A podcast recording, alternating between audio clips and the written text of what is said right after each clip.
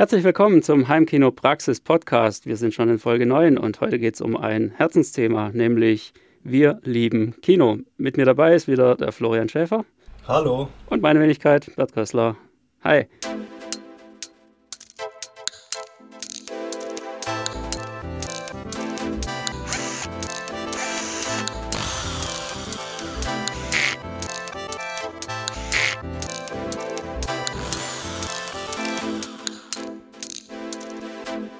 Heimkinopraxis Podcast. Schön, dass ihr wieder mit dabei seid und dass ihr bis Folge 9 durchgehalten habt. An dieser Stelle auch gleich mal ein kleiner Aufruf von uns. Und zwar bitte abonniert unseren Podcast, falls ihr ihn immer noch über den Player hört. Und wenn ihr schon dabei seid, dann gebt uns doch gerne auch mal eine Bewertung. Gerade so bei iTunes, Spotify, Deezer, da sind wir im Moment zu finden. Google Podcast sowieso. Und sagt uns ruhig auch mal, wenn ihr irgendwelche Podcast-Player oder irgendwas habt, wo ihr uns noch vermisst, wo wir uns mal vielleicht eintragen sollten. Dann äh, werden wir schauen, wie wir das irgendwie hinkriegen. Und ähm, ja, bewertet uns bitte. Wir brauchen die Bewertung, um nach oben zu kommen. Ihr wisst ja, wie das läuft. Genau, wie heißt es dann mit der äh, Glocke und so, aber ich glaube, das ist ein anderes Format. Also irgendwo, wo man da so drücken kann bei den diversen Formaten, da könnt ihr euch gerne zurückmelden. Genau, Daumen nach oben oder fünf Sterne oder was auch immer. Völlig egal. Wir freuen uns auf jeden Fall über jede Form von Feedback, natürlich auch immer als Kommentar. Und ich würde sagen, wir starten mal durch. Wir lieben Kino.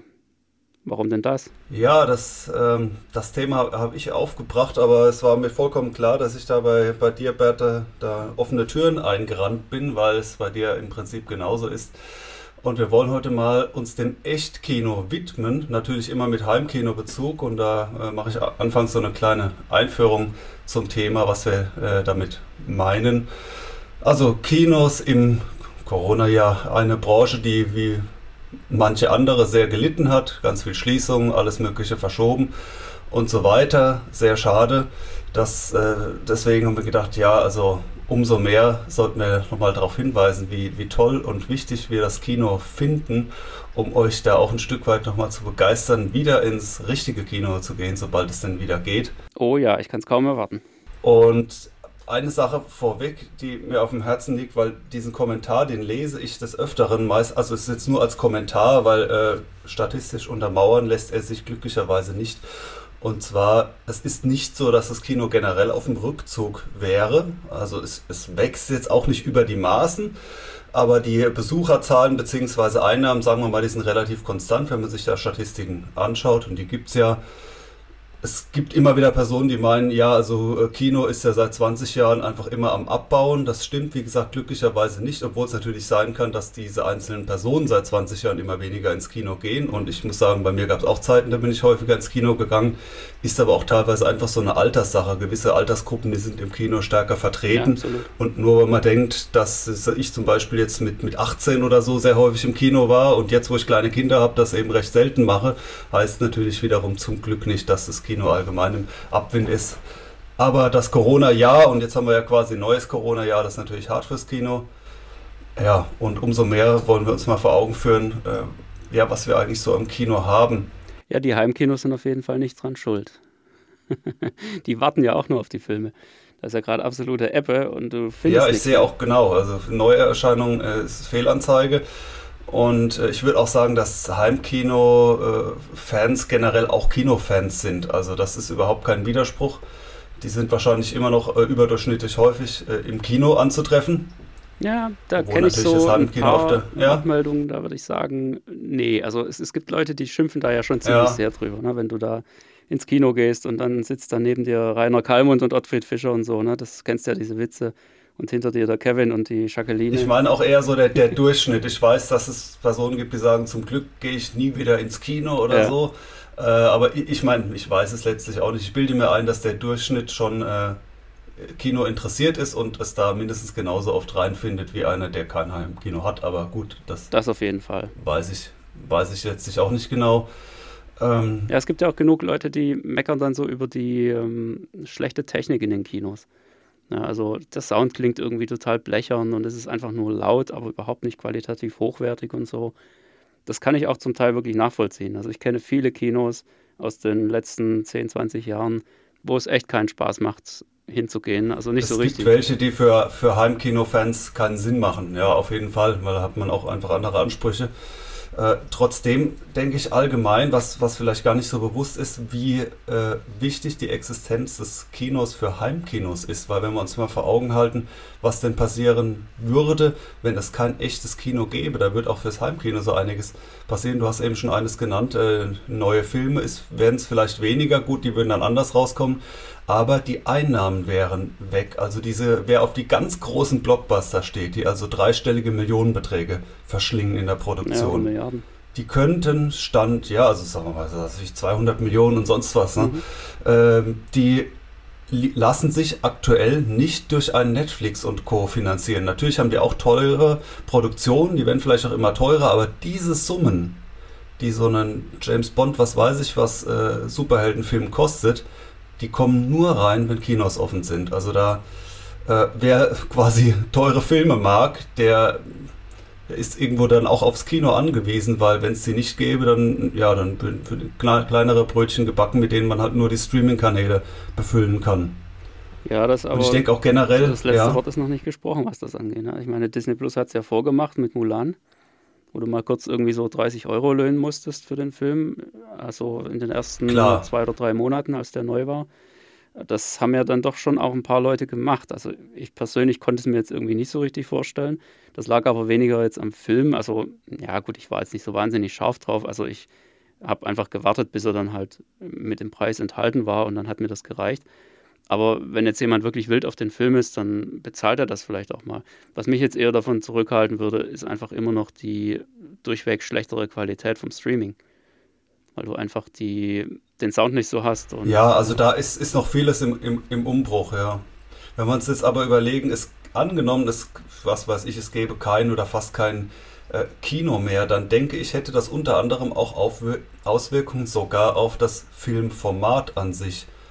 Also dieser grob zwei Stunden lange Film, der macht einfach zu Hause nicht so viel Sinn. Das, was für zu Hause produziert wird, ist im Wesentlichen so Netflix-Content und das, das übliche Format ist zum Beispiel eine Dreiviertelstunde. Ja klar, Serien eben. Ja. ja, das ist sehr angenehm, so an einem Abend ist bei mir auch so, kann ich häufig so einen Langfilm irgendwie gar nicht mehr so richtig verdauen. Aber trotzdem finde ich es als Format irgendwie sehr schön, so zwei Stunden, da sind einfach die größeren Geschichten drin. Ja, absolut. Und wenn es das Kino nicht gäbe, ich glaube dann, also könnte es sogar sein, dass dieses Langfilmformat regelrecht ausstirbt. Und ähm, jetzt angenommen, die, die großen Leinwände fallen weg, dann gibt es natürlich immer noch Heimkinos, aber die sind halt eine totale Nische. Also ich glaube, nur für Heimkinos würde keiner so einen Technik-Overkill machen, sondern dann würden sich die Studios darauf einschießen, dass im besten Fall jemand was auf dem Fernseher anschaut und dann natürlich auch in viel Abstand, das heißt, sagen wir mal, ein Meter breiter Fernseher aus vier Meter Entfernung angeschaut und dafür braucht man einfach anderen Content. Also so totalen mit ganz vielen kleinen Personen im Bild zum Beispiel, die machen da weniger Sinn. Dann gibt es also mehr so die, die Großaufnahmen. Qualität im Bild kann man ein bisschen runterschrauben, im Ton sowieso, weil 5.1 oder noch mehr haben eben die wenigsten zu Hause. Also da macht es auch nicht mehr so viel Sinn, super viel Geld in Audio reinzustecken. Und im Wesentlichen würden dann Filme, ich sage jetzt mal, auf Tablets optimiert. Und der große Anreiz, einen Film für die große Leinwand überhaupt zu machen, und ein Heimkino ist ja schon ziemlich nah dran, das würde dann wegfallen und dass dann irgendwie die riesige Zielgruppe Heimkino entdeckt würde. Also auch wenn das Heimkino im Aufwind ist, aber also da glaube ich, ist es schon noch viel zu sehr eine Nische, als dass jemand allen Ernstes einen Riesenaufwand für, für Heimkino als Publikum betreiben würde. Ja, wir sind sowieso immer eine Nischenzielgruppe, das ist schon ganz klar. Man merkt das auch an gerade so TV-Produktionen, also vor allem ältere Sachen ähm, wo zum einen die Kameraeinstellungen immer völlig anders sind. Also du hast da viel öfter wirklich mal einen großen Kopf im Bild, anstatt so die, den kompletten Rundumblick. Und, ähm, das ist diese, diese typische sogenannte TV-Optik. Richtig, genau. Aus, gut, aus gutem Grund, ja, das ist alles schön groß zu sehen. Ja, und dann hast du auch, du merkst das ganz deutlich beim Abspann. Ja, bei TV-Produktionen hast du im Abspann immer eine riesige Schrift und es kommt nur das Nötigste. Und im Kino hast du winzige Schrift und da wird so ziemlich jeder Hansel aufgelistet, der irgendwo mal den Trolley durch die Gegend geschoben, geschoben hat. Ja, das ist schon. Ähm, und es wirken auch viel mehr daran mit, deswegen ist es ja so toll. Ja, eben genau. Ja. Ja, aber ich denke auch, dass sich da mit Sicherheit irgendwas verändern wird. Das wird jetzt aber, denke ich, doch eher unabhängig vom eigentlichen Kino passieren. Also es, es wird bestimmt noch viele große Kinoproduktionen geben in den nächsten 10, 20 Jahren, ja. da bin ich mir ziemlich sicher. Einfach weil das ein viel nee. zu interessanter Markt ja. ist. Aber ich denke einfach, dass die Anzahl der Kinos sich reduzieren wird und das ins Kino gehen dadurch wieder zu etwas Besonderem wird und nicht zu so einem Alltagsding, was man jeden Freitagabend macht. Also es war jetzt von mir auch eher so ein äh, theoretisches Szenario, was wäre, wenn. Also ich habe auch sehr die Hoffnung und meine Einschätzung wäre auch, dass das Kino, sagen wir mal, mindestens größtenteils überlebt. Ähm, aber du, du, sprichst was Gutes an, und zwar neue Technik. Auch die gibt es hauptsächlich durchs Kino. Also die Geschichte des Kinos ist nicht die Geschichte von äh, immer das Gleiche machen, sondern äh, einen Mehrwert bieten gegenüber dem, was die äh, Menschen zu Hause sich anschauen können also wenn man die ganze Geschichte durchgeht, ganz am Anfang, 4 zu 3 Schwarz-Weiß war so das gängigste Format vor 100 Jahren im Kino, also noch so Wochenschau und so weiter. Ja, die, die, Geschichte von der Dampflok, die als erstes Bewegtbild ja. durchs Kino fährt und die Leute alle reihenweise rausgerannt sind. Genau, und dann gab es irgendwann den ja. Fernseher. Was gab es dann zu Hause? 4 zu 3 Schwarz-Weiß. Was hat dann das Kino gemacht? Natürlich nicht mehr weiter 4 zu 3, sondern absichtlich was anderes. Dann kam äh, äh Farbfilm. Konnte man zu Hause nicht anschauen dann kam dazu Breitbild, absichtlich so, dass man es zu Hause nicht anschauen kann in genau der gleichen Wirkung. Also es war noch nie das Kino, das Ziel des Kinos, etwas zu machen, was dann 100% kompatibel zu dem Zuhause ist. Eher genau das Gegenteil, die versuchen immer sich abzuheben. Es gab viele andere Sachen, 3D, IMAX, HFR, 4D-Sitze so viele Dinge, die das Kino immer äh, hat sich quasi immer neu erfunden, auch mit dem Anspruch, sich abzuheben von zu Hause. Jetzt haben wir recht aufwendige Heimkinos zu Hause und deshalb ist dieser technische Unterschied nicht mehr so deutlich, weil wenn man dann erstmal äh, hunderte äh, Stunden und tausende Euros in den Bau eines Heimkinos investiert hat, dann hat man natürlich den ganzen Firlefanz auch zu Hause. Aber äh, Otto Normalverbraucher hat einen relativ großen Fernseher und fertig. Und da hebt sich das Kino schon noch ab. Das, der letzte große Anlauf war so 3D und dann auch noch ein paar so HFR-Anläufe, auch wenn die ähm, künstlerisch von einigen nicht so äh, wertgeschätzt wurden. Aber ich, prinzipiell finde ich es immer sehr schön, wenn, wenn mal das Kino auch wieder so eine Vorreiterrolle übernimmt, genauso wie ich das Oldschool-Kino äh, liebe. Aber Kino ist eben definitiv ein Innovationstreiber, auch weil die Anzahl der Kinos einfach viel kleiner ist als die Anzahl der Fernsehgeräte. Also wenn man jetzt irgendwie beschließt, ähm, wir, was weiß ich, wir, wir machen jetzt ein neues 3D-Format, dann kann man das in 100 Städten der Welt in den Kinos erstmal ausrollen. Aber bis das den Weg in äh, 10 Millionen Fernsehgeräte äh, findet und Panelhersteller und Standards und tralala ist einfach viel umständlicher. Deshalb werden im Kino einfach auch viele Dinge ausprobiert oder die Tonformate hatte ich jetzt gar nicht erwähnt. Ja, äh, es gibt so unendlich viele Tonformate und der allergrößten Teil, den gibt es nur im Kino oder gab es nur im Kino. Also mit, mit acht Lautsprechern in der Front und dann noch hinten und oben und Quadrophonie und, und so weiter. Also im Prinzip zu Hause gibt es hier nur Mono, Stereo 5.1 und 3D-Sound. Da gab es im Kino so unendlich viel mehr schon an, an Dingen und da kann einfach schön ausprobiert werden. Und gerade für Heimkinofans, die sich auch mal äh, wünschen, dass, dass, ja, dass jedes Jahr so was, eine neue aufregende Technik äh, durchs Dorf getrieben wird, ist das Kino auch ganz wesentlich, weil ich meine, wir sehen es ja an den Beamern für zu Hause. Innovationen in dem Bereich sind jetzt leider eher spärlich, also die hinken eher hinterher und dass jetzt äh, die Industrie sagen würde, ach, die Beamer-Käufer, die wollen immer was Neues, für die entwickeln wir jedes Jahr neue Geräte. Ich meine, genauso ist es ja nicht denke jetzt an JVC oder sowas. Im Prinzip alle zehn Jahre kommt mal wirklich was Neues. Also jetzt mit der N-Serie zum Beispiel oder auch andere, die im Prinzip ihre etablierte Technik da so um die zehn Jahre durchschleifen und dann mal wieder was anderes machen und dann endlich irgendwann mit nativen 4K um die Ecke kommen und so weiter. Also so toll so ein Beamer-Bild ist, Innovationstreiber ist es eher nicht. Ja, wobei ich da auch den Eindruck habe, dass gerade die AV-Receiver-Hersteller da sich immer ein bisschen was aus der Nase ziehen, damit sie jedes Jahr wirklich irgendwas Neues auf den Markt bringen können. Da wird hier und da mal noch irgendwie das Kind neu benannt, irgendein, ja, irgendeine komische Bezeichnung davor gesetzt, vor einer Technik, die es eigentlich die ganze Zeit schon gab. Aber jetzt haben wir es ja mhm. optimiert und was weiß ich nicht alles. Das ähm, ist auch so ein bisschen ja, Marketing, damit man eben was hat, was man ankündigen kann, was, was sich besser verkauft und was auch immer. Ja, und, und manchmal werden die Sachen vielleicht auch so ein bisschen zurückgehalten. Also wenn ich mir jetzt überlege, wie war das mit der 4K-Einführung bei Beamern? Ja, da kamen erst diese E-Shift-Dinger Und dann irgendwann so ein, zwei Jahre später wurden dann auch die richtigen 4K-Panels hinterhergeschmissen. Da frage ich mich doch, naja, warum nicht nee, gleich nee, das so? war nicht zwei, ja, das war eher nach fünf Jahren. Ja, oder fünf, ja, wie viel auch immer, ist egal. Aber ähm, warum haben die das Zeug nicht gleich richtig entwickelt und, und vernünftige Beamer gemacht? Ich meine, das war doch abzusehen, wenn die TVs auf 4K hochgehen, dass die Beamer nachziehen müssen, zwangsläufig irgendwie. Weil der Markt nur ein Prozent so groß ist. Ich weiß es nicht genau. Also auf keinen Fall größer als ein Prozent, da bin ich mir so aus dem Bauch raus relativ sicher. Ja, natürlich, aber trotzdem äh, ist doch von vornherein ja. klar, dass man es hinterher entwickeln muss. So kann man das auch sehen, ja. Ja, es ist irgendwo logisch. Ich meine, wenn jetzt 8K-Fernseher ja. irgendwann mal kommen, warum auch immer, also ich habe den, den Sinn ehrlich gesagt immer noch nicht verstanden, aber ja. wenn die kommen, dann weißt du ganz genau, dass irgendwann auch 8K-Beamer mhm. kommen werden. Und was passiert dann? Dann kommen erstmal wieder die 4K mit E-Shift oder was. Äh, naja. Was noch so ein, so ein insgesamt zentraler Punkt ist von äh, Kino, ein Begriff, der an, an, mehreren Stellen fällt, auch manchmal noch beim linearen Fernsehen, denkt mal an den Tatort zum Beispiel, äh, fällt so der Begriff letztes äh, digitales oder gemeinsames Lagerfeuer.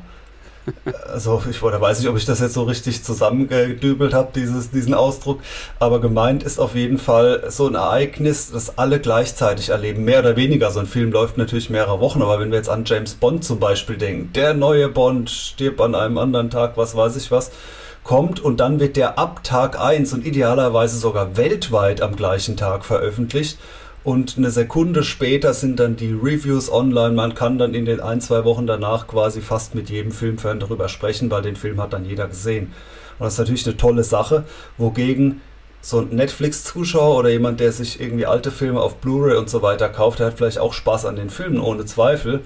Aber den kann man dann irgendwie nur bedingt mit anderen besprechen, weil den hat garantiert erstmal keiner gesehen zu dem Zeitpunkt. Also dieses Zusammenführen, so gemeinsam irgendwie einen neuen Film erleben, sei es jetzt zusammen in diesem Raum mit vielen Leuten, aber auch äh, ja Städte und Länder übergreifend so einen Filmstart irgendwie zu feiern. Das kann ich mir jetzt ohne Kino auch schwer vorstellen. Also da, da kann man dann noch so einen pompösen Netflix-Start machen zu Hause. Also ich glaube, irgendwie, hm, das ist, ja, das kann ich mir gerade ohne, ohne ein richtiges Kino auch schwer vorstellen. Das ist ja auch ein bisschen so eine technische Frage, weil ähm, du musst ja auch schauen, dass das vom, vom Streaming her passt. Und was natürlich definitiv auch fehlt, ist, sind so diese ganzen verrückten Partys, ja, wenn jetzt irgend so ein, keine Ahnung, ein Herr der Ringe startet und sich alle als Hobbits verkleiden oder sowas. Das geht natürlich jetzt zu Hause auch nicht so genau, wahnsinnig. Genau, das kannst du dann zu Hause machen und dann per Zoom irgendwie ein Foto auf Instagram äh, hochfurzen. Ja. Also, ja, wobei dieses gemeinsam ja. angucken, das gibt es ja mittlerweile schon. Also zum einen bei, ja, bei Facebook-Videos kannst du das machen und bei YouTube glaube ich auch. Und ähm, ich meine auch, hat das nicht auch Netflix drin? Also, naja, keine Ahnung. Ich mache sowas nicht, weil ich es total sinnlos finde, weil was bringt das, wenn jetzt, wenn ich jetzt genau weiß, dass in derselben Minute jemand anders bei sich zu Hause sitzt und und denselben Film oder dieselbe Serie an. Ja, am Ende, am Ende kommen dann noch unten so, so gefällt mir Daumen ins Bild oder ja, so, genau. um dann so, so, so Gemeinsamkeit vorzugaukeln. Da kann ich dann auch äh, äh, drauf verzichten. Naja, aber es ist auf jeden Fall eine Sache ganz klar, dass die echten Kinos ein Riesenvorbild sind für alles, was da sonst irgendwie daraus folgt. Und dass eben nur die echten Kinos die einzige wahre Kinoatmosphäre produzieren.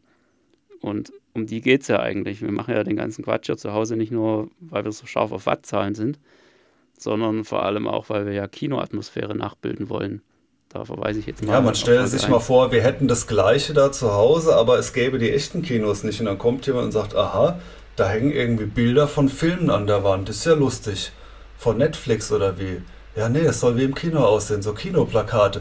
Aha, mh. Was ist denn ein du Kino? bist ein Pop, bist ein Popcorn-Fan, äh, was, aha, interessant. Ein Popcorn schmeckt ja interessant. Und äh, ja, und dann, na, was? Ein roter Vorhang? Also wie kommst du auf die verrückte Idee? Also irgendwie diese ganzen Anspielungen, die würden ja vollkommen ins Leere laufen. Ja, genau. Nur ich denke schon, dass das möglicherweise sich verändern wird. Also vielleicht jetzt nicht in 10 Jahren, vielleicht auch nicht in 20, aber ich denke mal, in, in 30 Jahren werden wir da wahrscheinlich ganz anders drüber denken. Ich äh, erinnere mich da auch immer sehr gerne an eine witzige Szene in dem Film, einer meiner Lieblingsfilme, Cloud Atlas. Ähm, als mhm. sie da dieses kleine mm, ja, Gamepad-ähnliche Dingsbums da finden, irgendwo in so einer Kiste.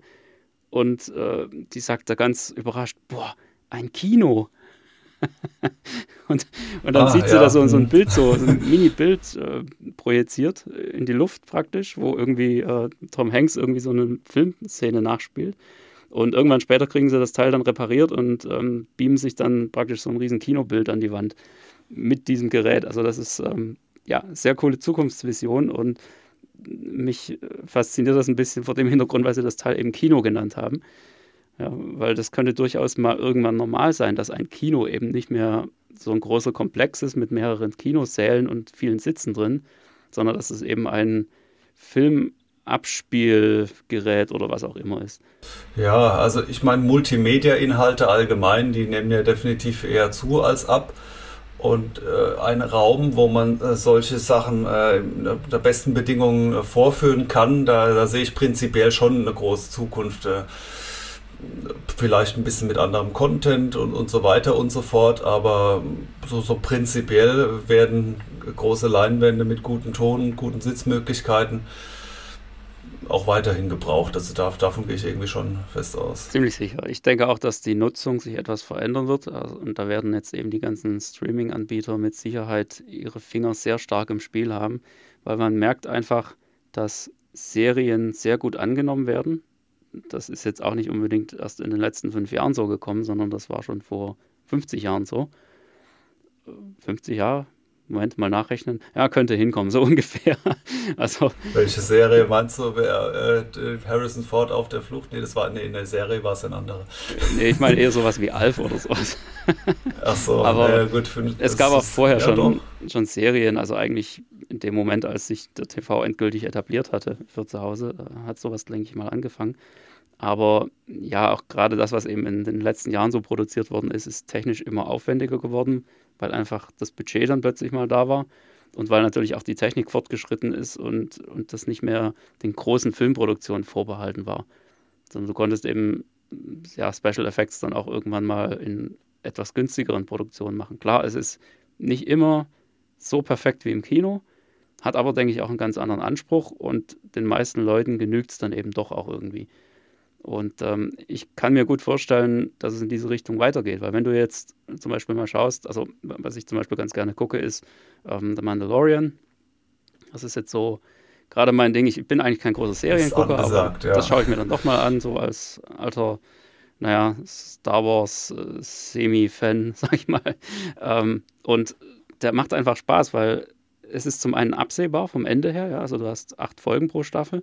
Das ist für mich okay. Das ist eine Gesamtspielzeit von ungefähr vier Stunden, viereinhalb sowas. Und ähm, das kann man sich mal antun. Und ich muss durchaus zugeben, dass ich mittlerweile auch den Nutzen darin erkenne. Nämlich, wenn man mal am Abend nicht mehr so viel Zeit hat aus irgendwelchen Gründen. Also wenn man sich keinen zwei oder zweieinhalb Stunden Film mehr reinballern ja, kann, weil es ja, einfach schon zu spät ist, dann kannst du zumindest noch zwei Folgen von so einer Serie gucken und mhm. hast damit auch so ein bisschen dein Kinogefühl, sage ich mal, gehabt weil aus meiner Sicht ist es ja immer so, das Kinogefühl, das entsteht nicht unbedingt nur durch den Film, sondern vor allem vorher und nachher. Ja, während du den Raum betrittst, während du dich hinsetzt, äh, die ganze Technik einschaltest und den ganzen Kram machst und auch danach wieder, wenn du das Ganze sozusagen wieder abbaust. Das ist ein ganz wichtiger Moment für dieses Kino-Feeling. Weil während dem Film, da ist dunkel und da vergeht einfach die Zeit, weil du den Film siehst. Und das, das finde ich auch, äh, ist auch für, für jetzt, äh, Hörerinnen und Hörer, die schon ein Heimkino haben, die uns hier zuhören wahrscheinlich, äh, vielleicht auch eigentlich noch ein besserer Anlass, mal wieder in ein echtes Kino zu gehen. Gar nicht zu sagen, ich gehe da jetzt hin in der Erwartung, dass da der Sound besser ist und so weiter. Das wissen wir, dass es in großen Hallen schwieriger umzusetzen ist als zu Hause, also ab einem gewissen Level sondern eher nochmal drauf zu schauen, ja, Kinoatmosphäre, die ich so toll finde, so eine Inspiration dazu holen. Muss ja auch nicht im nächstgelegenen äh, Kino sein, wo man vielleicht weiß, es gefällt mir nicht oder so, sondern äh, einfach so dieser berühmte Kinovorraum, ne, den es ja auch bei Heimkinos häufig gibt oder äh, Dekoration oder wie, wie beginnt so ein Film. Ich meine, dieses Cinema Vision ist ja ein Thema, dem du dich auch gewidmet hast, dann dieses sogar absichtlich noch Werbung vor dem Film ja. schalten und, und, und, solche Sachen. Also einfach fürs Heimkino Inspiration holen. Das muss ja nicht darin liegen, so ich erwarte, dass der Ton besser ist, weil wie gesagt, da wird es schwierig, da muss man halt in die, in die neuesten, teuersten Kinos gehen und die sind dann vielleicht sonst ein bisschen lieblos. Also mich faszinieren die weniger, aber wenn ich einen super Sound will, dann gehe ich in den Keller. ja, genau. Was mich unheimlich nervt an diesem ganzen Streaming-Kram und warum ich mich da immer noch schwer tue, das ist so diese, diese Benutzerführung, die sich da, äh, die sich da immer wieder reinquetscht. Ja, also sobald der Abspann anfängt vom Film, zack, komm erstmal das Menü rein und bewerte das jetzt. Und hier hast du noch 20 andere Sachen, die ja. du auch angucken könntest und bla bla bla. Das Erste, was ich immer mache, ist, lass mich den blöden Abspann sehen. Ja, ich will das einfach äh, am Ende äh, gucken, weil ich, ich also ich, ich gucke da nicht hin. Oder allein dieses, durch, dieses Autoplay, sofern es das gibt oder aktiviert ist, das finde ich halt wie beim echten, beim linearen Fernsehen irgendwie total nervig, weil ich will, ich suche mir einen Film aus, den will ich dann sehen und beste Qualität und so weiter und dann war es das auch und ich will nicht irgendwie mitten im Film sagen, ach, schau mal was anderes oder am Ende, naja, dann lass noch mal in den nächsten Film reinschauen oder was schlägt mir Netflix da noch so vor ja, nach dem Motto, ich habe gerade der mit dem Wolftanz geguckt, jetzt lass noch Braveheart hinterher schieben. Ne? ja, und da kommt dann das nächste Problem, weil die gibt es ja da alle nicht. Ja. Für Personen, die einen Filmgeschmack haben und einen bestimmten Film schauen wollen, ist sowas wie Netflix oder auch Disney eine Katastrophe. Die haben super Content, mega viel, Serien ohne Ende, aber wenn ich da reingehe und sage, ich möchte jetzt diesen sehr bekannten Film 1980 sehen, den jeder kennt, da ist die Wahrscheinlichkeit, dass es den dort nicht gibt, sehr hoch. Also bei Netflix ist zum Beispiel auch dieser echt, sag ich mal, echt Film-Content, Kinofilm-Content weniger geworden. Der ist nur noch halb so viel wie am Anfang. Ja, den Eindruck habe ich auch. Und, äh also der Gesamtcontent ist mehr geworden, Serien und so weiter, aber äh, ja, wenn man jetzt sagt, das, bekannteste Filme überhaupt, ich sag mal James Bond oder, oder Herr der Ringe, ja, die sind alle nicht da drauf und die, die Liste ist endlos lang. Ja, das stimmt allerdings. Und dann kommt noch dazu, dass die Filmauswahl sich permanent verändert. Also so, sowohl was die Kosten angeht, also wenn man jetzt Amazon Prime oder so guckt, dann, dann hast du immer ein paar kostenlos und dann im nächsten Monat kosten sie plötzlich was.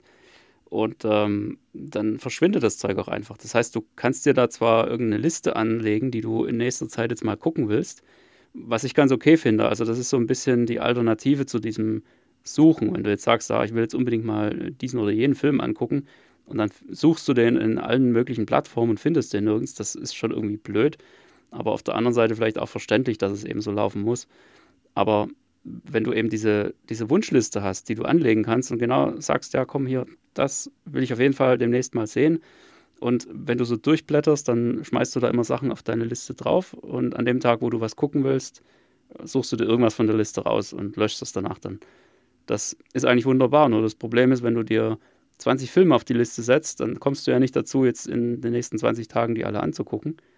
Und dann verschwinden die plötzlich zum Teil und dann weißt du erstens nicht mehr, was du mal gucken wolltest.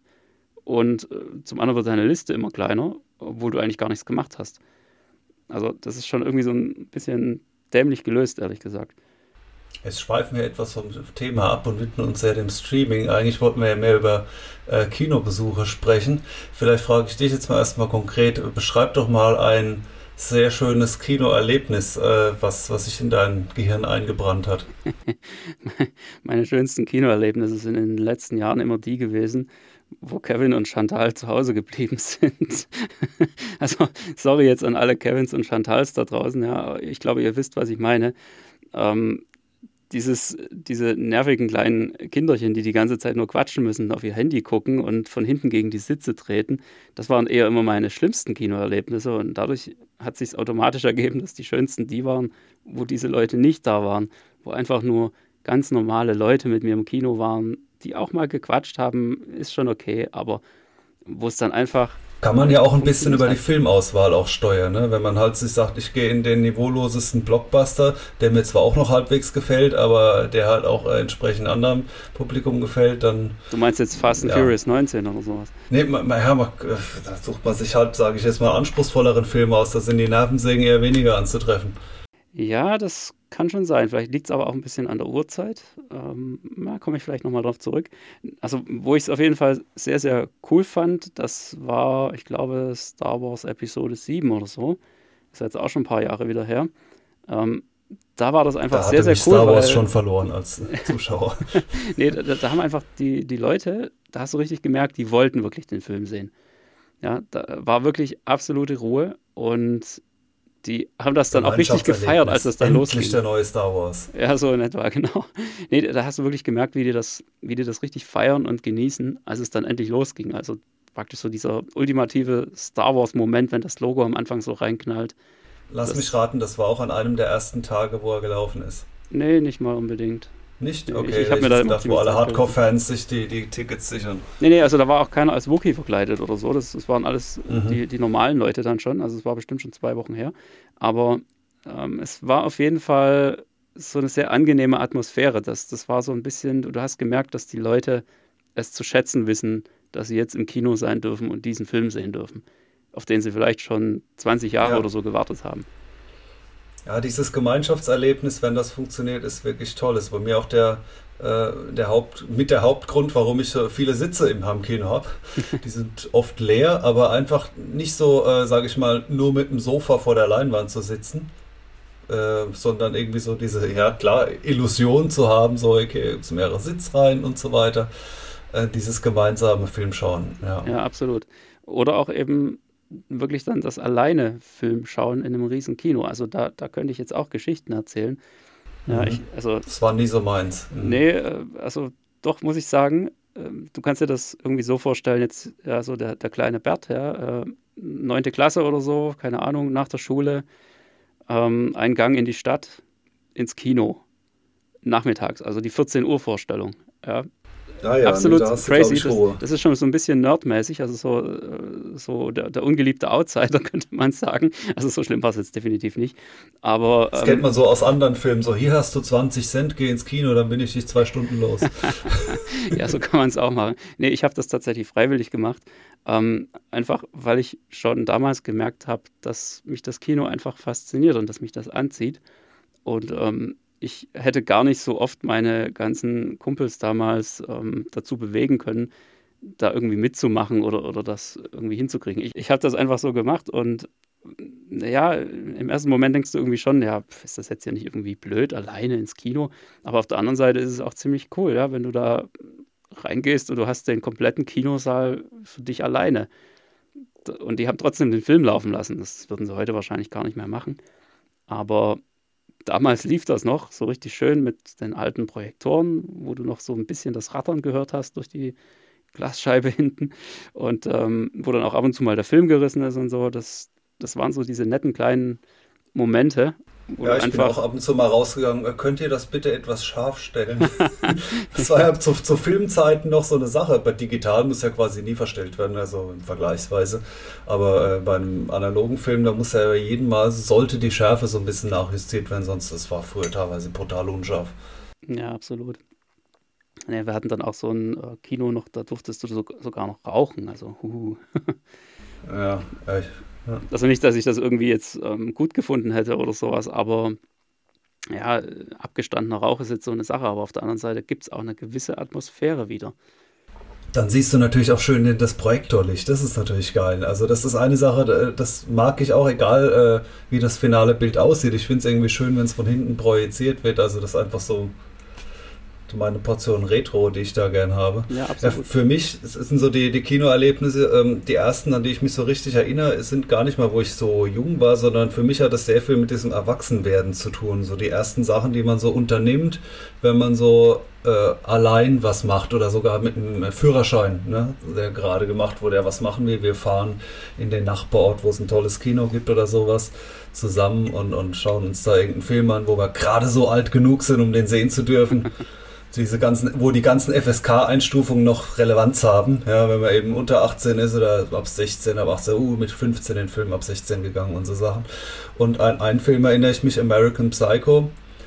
Da hatte ich gerade den Führerschein und so meinen äh, Kleinwagen, Peugeot 205 und bin da mit äh, zwei Freunden in eben so ein äh, Kino einige Orte weiter.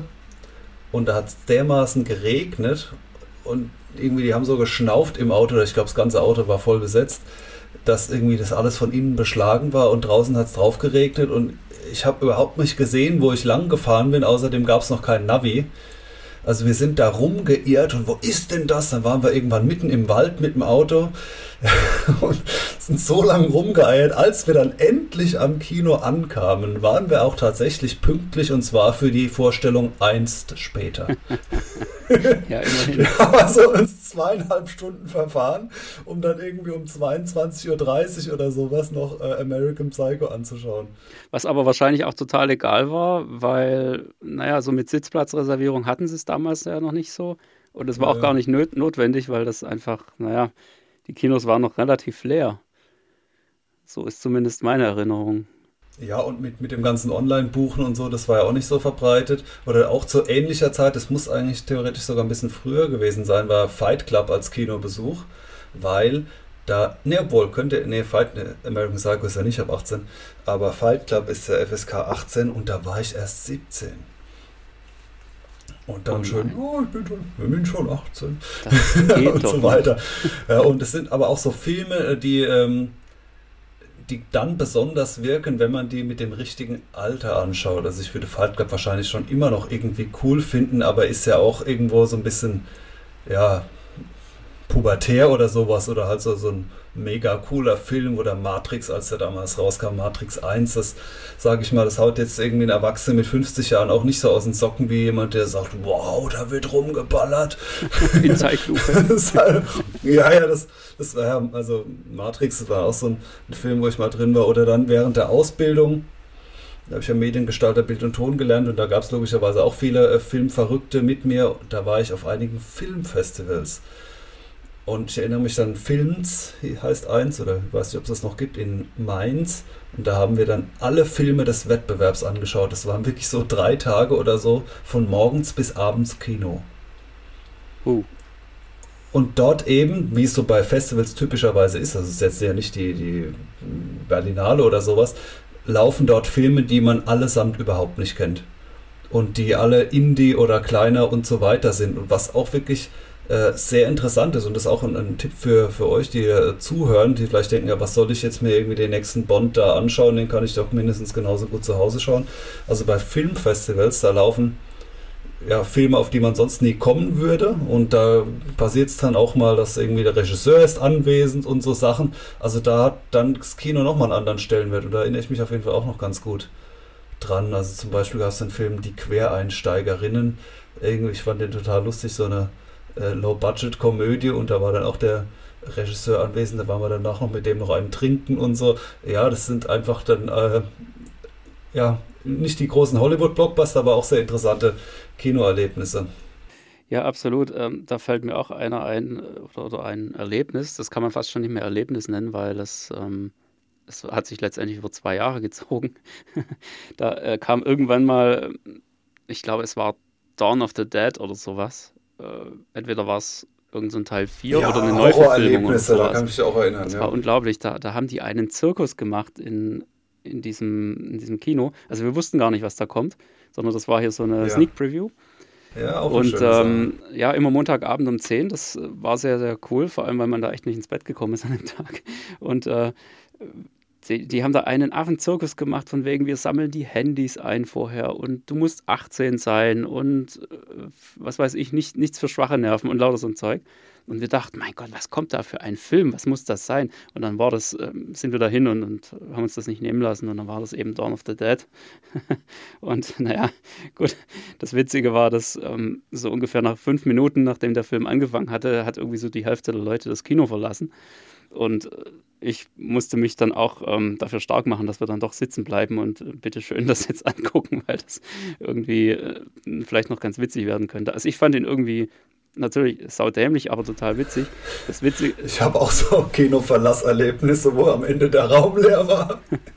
ja, Helge Schneider war, waren da so Filme. Ich wusste genau, auf was ich mich einlasse, aber das war ja früher noch nicht so allen so ganz bekannt, was der für Sachen macht. Und dann war da irgendwie Praxis Dr. Hasen, weil ja, da hast du immer mehr die Leute fluchen, das gibt's, was soll denn diese Scheiße hier und so weiter. Und am Ende, am Ende, mein Vater hat zu mir gehalten, der war mit mir zusammen im Kino, der hat auch nur gedacht, ich glaube, jetzt geht's aber los. Aber am Ende waren wir da alleine. Ja, ich lag da echt unterm Tisch, als der da diese nassen Zeitungen versucht hat, in die Briefkästen zu stopfen. Das ist doch alles nasser Klumpatsch.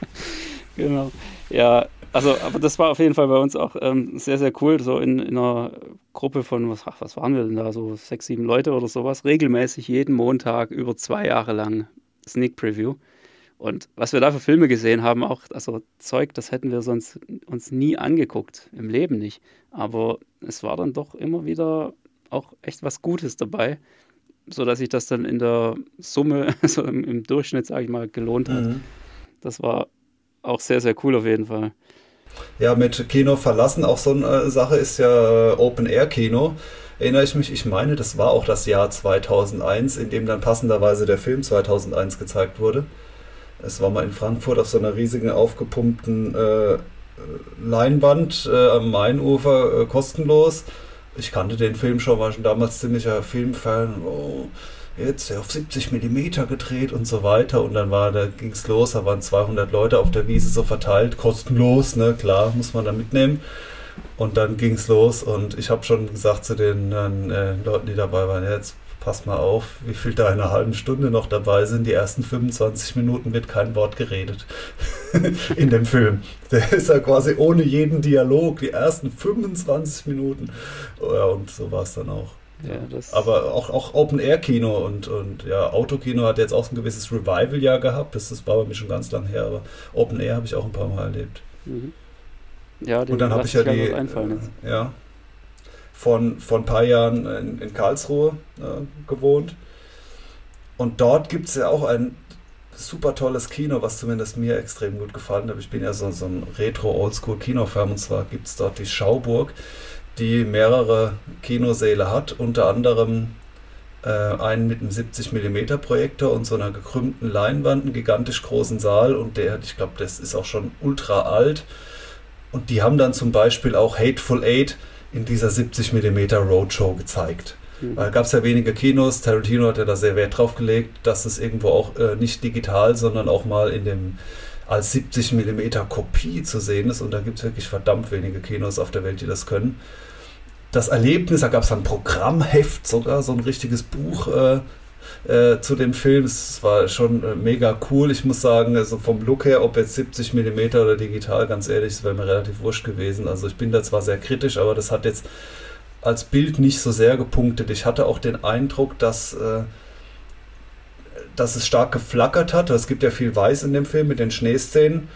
Und das daran liegt, dass äh, 70 mm vermute ich, dass dieser Projektor dann keinen Double Flash macht, im Kino ist es ja so, im, äh, im Gegensatz zum Fernsehen oder zum Beamer, dass von einem zum nächsten Bild immer kurz schwarz kommt, weil eben das Bild wird weiter transportiert und dazwischen muss es dann notgedrungen dunkel sein. Es gibt ja keinen Bildspeicher oder so, sondern es wird ja einfach live durchprojiziert.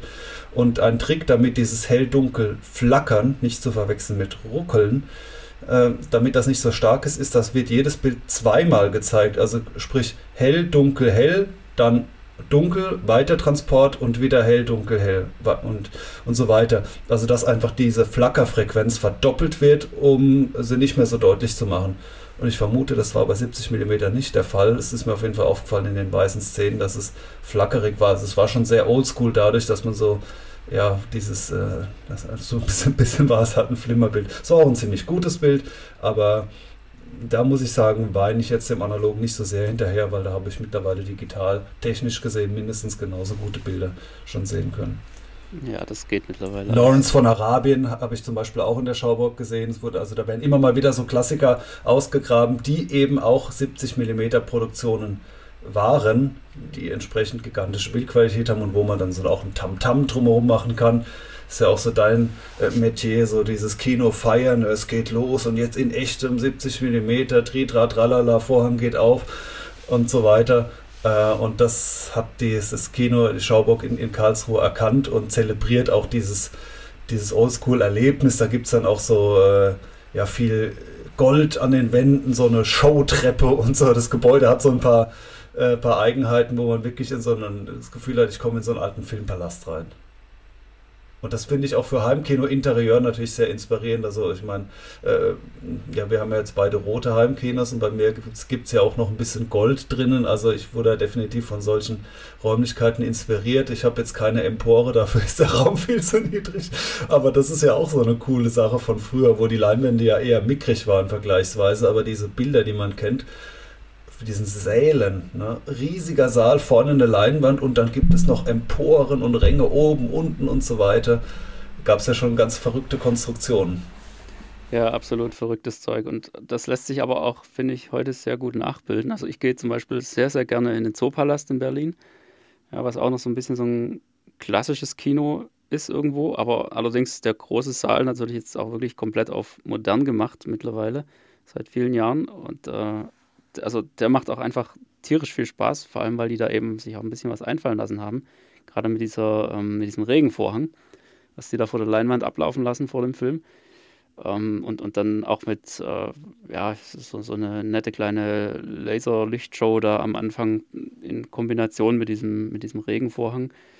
Und ähm, ja, äh, wird irgendwie untermalt mit verschiedener Filmmusik aus, aus den verschiedensten Filmen. Das ist auch einfach eine ganz klasse Sache, wo du dann einfach so ein bisschen raushören kannst, ey, warte mal, den kenne ich doch.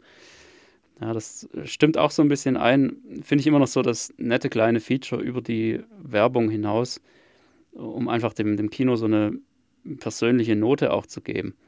Und ich finde auch, solche Sachen kann man eben wahnsinnig gut im Heimkino nachbauen auf seine eigene Art. Das muss auch nicht immer wahnsinnig komplex sein. Also ich würde jetzt auch keinem empfehlen, da irgendwie so, eine, so einen Gartenschlauch zu verlegen oder sowas.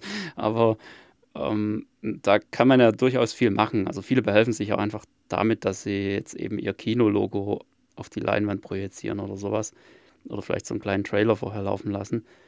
Das ist schon ziemlich cool und ich finde, da muss einfach jeder so ein bisschen seinen, ja, seine persönlichen Filmmomente oder Kinomomente auch so ein bisschen rüberbringen in seinem eigenen Heimkino. Das ähm, ist so die persönliche Note, finde ich, die, ja, die da einfach dazugehört und, was man einfach leben sollte, wenn man dieses Heimkino-Hobby so an sich schon hat. Ja. Ich finde auch, also so ein besten, bestes Bild, besten Ton hinzubekommen, das ist definitiv eine Komponente, aber vielleicht macht die vom Eindruck her, würde ich mal sagen, so nur ein Drittel aus kostet aber mit Abstand am meisten. Also so rein so preis-leistungsmäßig lohnt sich absolut in, in die anderen Bereiche auch zu investieren, um eben diese Atmosphäre äh, zu bringen. Ja. ja klar, sind eben nur zwei, drei Minuten, wo dieser Regenvorhang läuft und dafür ist es schon... Also ob da, ob da jetzt ein, ein 3000 oder 5000 Euro äh, Beamer ist, wird wahrscheinlich so ein sage ich mal, externen Zuschauer weniger beeindrucken, als wenn vorher ein Vorhang aufgeht. Zum Beispiel. Ja, absolut äh, richtig. Viel weniger. Wobei das sowieso sehr, sehr leicht ist, Leute zu beeindrucken, die überhaupt keine Ahnung von der Materie haben. Also da kannst du sonst wie viele Sachen falsch gemacht haben. Wenn da einer drin sitzt, wird er trotzdem die Klappe nicht mehr zukriegen. Weil es ihn einfach total ja, umhaut und er gar ja, keine Ahnung hat, worauf er achten muss. Das hast so überkrasse Lautsprechertechnik, irgendwie fünfstellige Summen versenkt und dann jemand das mal vorgeführt, einen Film angeschaut und dann so, ja, und was war das Beste? Also es war ganz unglaublich, aber das Allerbeste, stell dir mal vor, es gab sogar Popcorn. ja, also das, sowas kann dann einfach so. zeigen, wie so diese Wahrnehmungen dann auseinandergehen. So, ja, ne, klar, ja. Popcorn gab es schon auch, aber ich habe doch da 30.000 Euro in die Lautsprecher investiert. ja, es ist... Ja, das ist schon ja. der Hammer. Also das Einzige, was wir, glaube ich, heute nicht mehr hinkriegen, ist der gute alte Filmriss.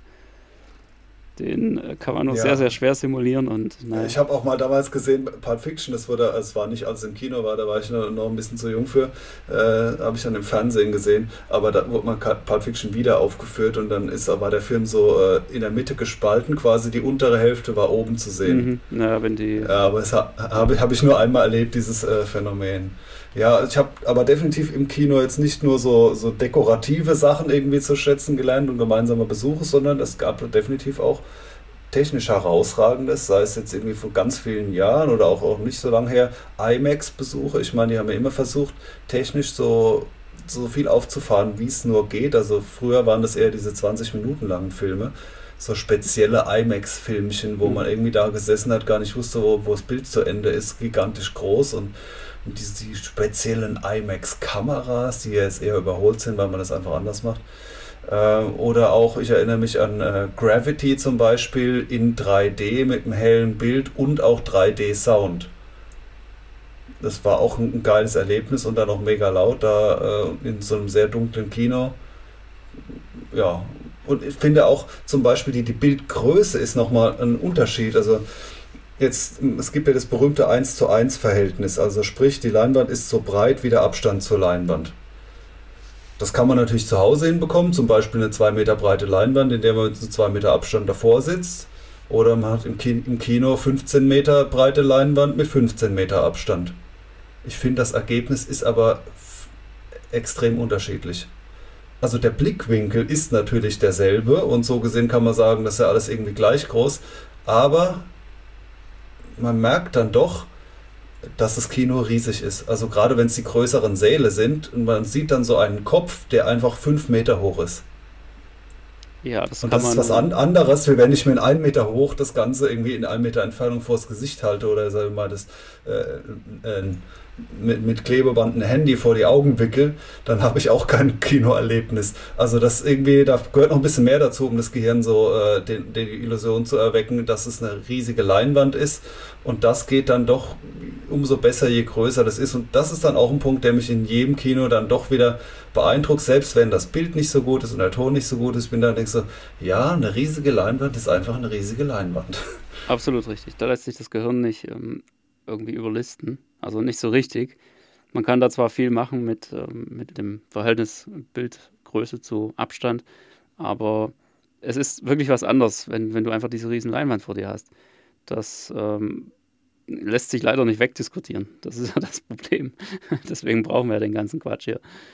Na, ich finde das eigentlich auch immer ganz cool, wenn du das so siehst, wie so ein, einer so in so einem Pappkarton eingeschlafen ist, bis du dann merkst, ach, der hat sein Tablet oben drauf gelegt, der macht gerade Kino. Aber ähm, ja, es funktioniert eben doch nicht so wirklich. Ja, ja das und, und auch, ich finde, der Sound ist auch so eine Sache. Also, äh, selbst wenn der Kinosound mal nicht so perfekt ist, aber ähm, es gibt so gewisse, ich weiß nicht genau, wie, wie man das jetzt ähm, beschreiben sollte, aber es, es, gibt so einen gewissen Sound, der einfach kinomäßig ist.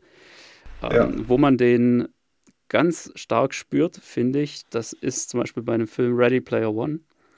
Ganz am Anfang, als äh, da der äh, Protagonist anfängt, einfach mal kurz zu erzählen, ja, hier so von wegen, wir wohnen jetzt hier in äh, vertikalen Container-Dingens und so. Mhm, mhm. Ja, ähm, einfach als diese Stimme noch so aus dem Off kommt, bevor der dann wirklich mal ähm, zu sehen ist, da hörst du ganz stark einfach an der Stimme diesen Kinosound raus. Es ist so ein bisschen, hört sich so ein bisschen an, als wären die Höhen total überzogen. Oder als hättest du da irgendwie so, so ein bisschen zu sehr aufgedreht oder sowas in der Richtung. Ja, und, und das ist, äh, das ist auch so eine Sache, die mich immer extrem eben an Kino erinnert und, und deswegen mag ich das total, obwohl es sich nicht so wirklich realistisch anhört, sondern so ein bisschen überzogen ist. Nee, es geht eben nicht um Realismus, sondern um irgendwie einen schönen Sound oder auch einfach einen, den, den man, an den man sich gewöhnt hat im Kino. Und das, was du da benennst, das sind definitiv alles äh, quasi Tonfehler die zusammen eben Charakteristikum ergeben. Ja, Fehler oder Also sei es jetzt die, ja, oder wenn es da auch im, im, im äh, auf der Blu-ray oder so drauf ist, bei Ready Player muss ich nochmal reinhören, ich habe den nur zu Hause gesehen. Ähm, ja, dann kann das sein, dass es irgendwie eine Art von, von weicher Kompression, Verzerrung ist oder die berühmte X-Kurve, also die, die Zielkurve, in der so ein Kino erklingt oder auch die Fehler, die so eine Leinwand erzeugt ist ein Kammfilter-Effekt, wenn äh, durch die akustisch transparente Leinwand der Klang zurückgeworfen wird und wieder nach vorne kommt, da werden quasi gewisse Frequenzen abgesenkt oder löschen sich dann aus. Oder die Raumdimensionen, die sorgen ja auch für Reflexionen in bestimmten Frequenzen. Und ein typisches Heimkino hat eben, äh, Heimkino sage ich schon, typisches echtes Kino hat eben bestimmte Dimensionen und dadurch auch so einen bestimmten Sound. Und dann gibt es auch so ein paar wenige Lautsprechertypen, die in echten Kinos eingesetzt werden Hornlautsprechern oder was weiß ich was alles, die dann auch nochmal für so ein Charakteristikum sorgen. Ja, das äh, ist auf jeden Fall ein, ein großer Spaß, den man da so mitnimmt aus dem Kino und äh, wie man sich da ja auch so, so diesen Effekt einfach zu Hause eben nachbaut. Also ich ähm, muss auch sagen, ich, ich mag sehr, sehr gerne diesen Moment, wenn der Abspann läuft und du schon mal rausgehst und du ja dann praktisch nicht mehr im Sweet Spot sozusagen sitzt, sondern dich irgendwo anders im Raum befindest, beziehungsweise dann auch schon außerhalb des Raums und du hörst dann praktisch nur noch so die, die Musik aus dem Abspann, so aus dem Kino rausschallen. Das sind auch so die, die Momente, wo ich immer irgendwie so das Gefühl habe, jo, das war jetzt Kino. Das ist einfach was, das kriegst du eben nicht hin, wenn du den, den Film einfach abschaltest, wenn du den, den Abspann nicht mitguckst. Ähm, mhm. Ja, das ist schon. Ja, da klingt auch im wahrsten Sinne das Kinoerlebnis eben so aus. Also sei es beim Rausgehen, aber man ist eben ja auch nicht sofort aus dem Kinoraum draußen und wieder zu Hause, sondern man läuft wieder durch den Vorraum. Da ist dann quasi noch der Popcorn-Geruch, man sieht noch die ganzen Plakate. Also dieses Verlassen des Kinos ist ja auch so nochmal so ein kleines Erlebnis, ähnlich wie es Ankommen. Ja. ja, genau, so soll es sein. Oder alleine natürlich auch, dass die, die äh, Lautstärke immer amtlich ist. Das haben wir im Heimkino schon auch häufig, aber ähm, ja, da gibt es ja schon viele, die sagen, nee, brauche ich jetzt einfach nicht so laut und so weiter. Und in den Kinos wird in aller Regel ja schon ziemlich Stoff gegeben, was den Ton angeht. Und äh, sofern man jetzt zum Beispiel auch ähm, äh, lärmempfindliche Nachbarn hat, kann es natürlich auch was Schönes sein, mal in so einem Echtkino, ohne jede Reue zu sagen, ich bin jetzt nicht verantwortlich für die hohe Lautstärke. Wenn sich jemand beschwert, dann woanders ist mir vollkommen egal, jetzt wird hier Gas gegeben. Es kann ja echt sein, je nachdem, wo man so wohnt, dass das so ein Haken ist an meinem Heimkino. So, ja, ich würde ja gerne, aber geht leider nicht. Die Kinder schlafen, die Nachbarn, was weiß ich was. Ja, ich hatte mal Gäste hier, die haben gesagt, kannst du mal ein kleines bisschen lauter machen, dass es mal kinomäßiger ist. Das, ah, obwohl ich ja schon auch, eigentlich ja. Gas gebe hier. Also, naja, aber da hat eben jeder so seinen Geschmack. Findest du, dass Kino zu teuer ist? Nee, überhaupt nicht. Und mich regt es auch immer wieder auf, wenn ich das irgendwo äh, mal wieder, ja, vor allem in irgendwelchen Foren oder so, lese. Also gut, ich gehe tatsächlich auch relativ selten noch ins Kino, weil das Heimkino enorm praktisch ist, auch allein mit den kleinen Kindern hier zu Hause. Dann braucht man keinen Babysitter und so. Und das ist nun mal da, das Heimkino. Aber Kino zu teuer. Also zum einen gibt es eine Preisspanne von, ich sage jetzt mal so 7 bis 15 Euro oder so pro Film. Dann hat man natürlich vielleicht noch Getränke und diesen, das und jenes und vielleicht auch noch einen Parkplatz. Also es kann sich auch noch läppern, aber ich denke mir, das, das schreiben manchmal Leute, die irgendwie 20.000 Euro in ihr Heimkino gesteckt haben und sich alle zwei Jahre einen neuen Beamer für 4.000 Euro kaufen und die sagen dann, das kostet ja über 10 Euro, das waren 20 Mark. Und dann muss ich ja auch noch 2 Kilogramm Popcorn essen und 5 Liter Cola trinken. Bin ich mit der Familie ruckzuck 200 Euro los. Und dann war sogar der Film am Ende schlecht und die Nachbarn und so weiter. Da denke ich mal, äh, genau. äh, Junge, guck, dein Studium haben wir gerade ins Kino gesteckt. ja, äh, ich meine, ist ja nicht so, gut, zu Hause, wenn ich jetzt Netflix-Abo habe und 100 Stunden Netflix schaue, dann ist es natürlich pro Film, was das reine Streaming angeht, billig. Aber ich meine, die Heimkinotechnik, die kostet schon auch noch was. Und es gibt eigentlich so ziemlich in jeder Stadt äh, noch Kinobesuche auch für unter 10 Euro, wenn das denn unbedingt sein muss. Also ich denke mir, wenn man da schon am Ende drei Stunden oder noch mehr seiner Zeit investiert, um da ins Kino zu gehen, dann also zumindest sage ich jetzt mal, äh, bei meinen Einkommensverhältnissen ist es jetzt relativ wurscht, ob das jetzt 8 oder 12 Euro kostet und das Gejammer diesbezüglich finde ich dann auch ein bisschen überzogen. Ähm, ja, und, und letzt, vor allem, man muss sich da ja nicht voll fressen. Also wenn ich an, an, an Zeiten noch als Jugendlicher denkt, kennt ja jeder dann die Cola mit reingeschmuggelt, ja, damit man dann ja, auch ja für 20 Cent einen Cola-Bauch bekommt. Ja, ja und außerdem, was, was man da auch vergisst, es sind die ganz neuen Filme und man, wir sehen es ja jetzt an Mulan und so weiter. Das lassen sich die Anbieter auch bezahlen. Es bleibt eben leider nicht alles bei den Kinobetreibern hängen, also überhaupt nicht, sondern so locker die Hälfte oder sowas geht eben erstmal direkt ab für den Film. Und es ist eben, dann, dann kommt dieser Film, wenn er ganz neu ist. Und wie gesagt, Mulan, was hat er erstmal gekostet? Über 20 Euro und so weiter. Also da, da, ist es auch Äpfel mit Birnen verglichen, wenn man sagt, ja, aber der Film drei Jahre später als Blu-ray, der kostet nur noch 15 Euro, ja, dann ist er halt auch drei Jahre alt. Und abgesehen davon UHD-Scheiben und so weiter, die man ja in der Regel auch nur einmal anschaut, die kosten ja auch häufig über, über 20 Euro sogar. Also da verstehe ich es dann noch gar nicht mehr, wie, wie dann irgendwie Kino als, als teuer bezeichnet werden kann. Ja, das ist nochmal ein anderes Thema, das stimmt allerdings. Also da bin ich ja auch kein so ein Fan davon, sich jeden Film zu kaufen, nur weil er gerade jetzt neu ist oder so. Da kann man schon ziemlich Kohle sparen und ins, lieber ins Kino stecken, wenn man da einfach ähm, ja, etwas zurückhaltend ist. Ja, ich glaube, wir haben ganz schön viel geredet darüber. Hast du noch irgendwas auf dem Herzen? Ach, also ich hatte auch den Eindruck, über dieses Thema können wir eine Dreifach- und so weiter Folge machen. Wir haben aber auch schon eher fast die doppelte Länge so erreicht. Ähm, deswegen würde ich jetzt direkt zum Filmtipp übergehen. Dann mach das.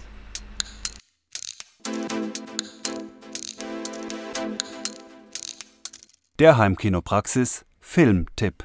Dann schieß mal los, was hast du mitgebracht? Ja, äh, der Filmtipp diesmal ist, äh, ja, da will ich gar nicht so viel Zeit mit verbringen, weil ich will diesmal keine Blu-ray oder sonst was empfehlen, sondern ganz im Geiste diese, dieser Podcast-Folge euch einfach empfehlen, geht mal wieder ins Kino. Ja klar, im Moment heute gerade geht es nicht, ist geschlossen und so weiter, aber ich bin mir recht sicher und zuversichtlich, dass es dieses Jahr wieder geöffnet wird. Da laufen so viele neue tolle Filme. Also ich freue mich zum Beispiel natürlich sehr auf ja, James Bond, Die Another Day oder wie der mittlerweile heißt. Und ähm, ich habe auch gelesen, es sollen von den ganzen anderen Blockbustern weitere Teile kommen. Ob die tatsächlich dieses Jahr kommen, ist nicht so ganz klar. Aber Batman, Avatar, Halloween und so weiter, alles Mögliche angekündigt.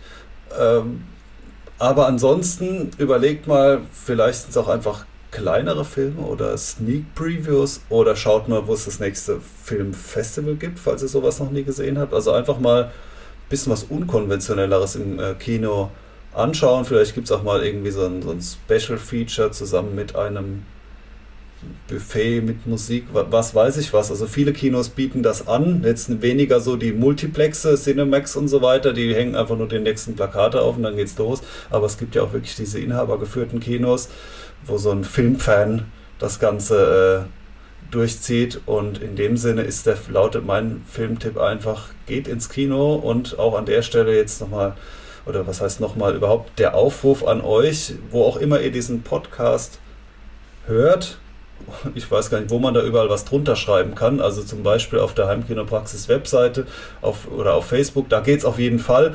Bei den anderen Portalen weiß ich es jetzt nicht so genau, wo man das überall kommentieren kann.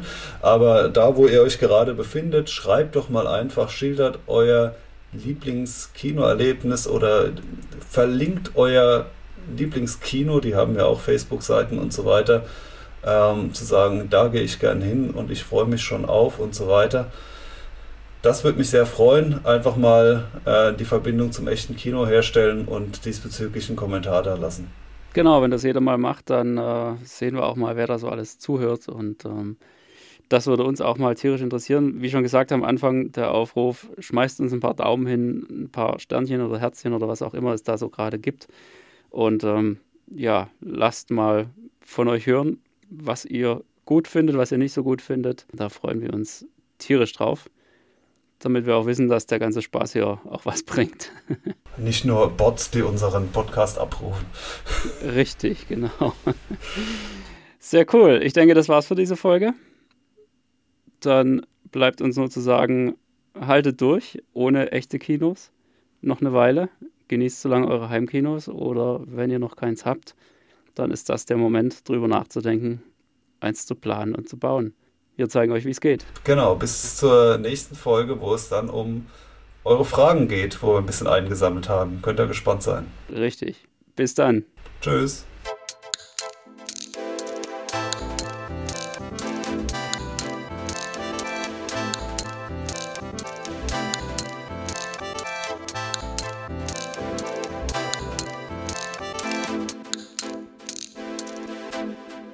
Der Heimkinopraxis Podcast. Präsentiert von www.heimkino-praxis.de, der Seite rund ums Heimkino.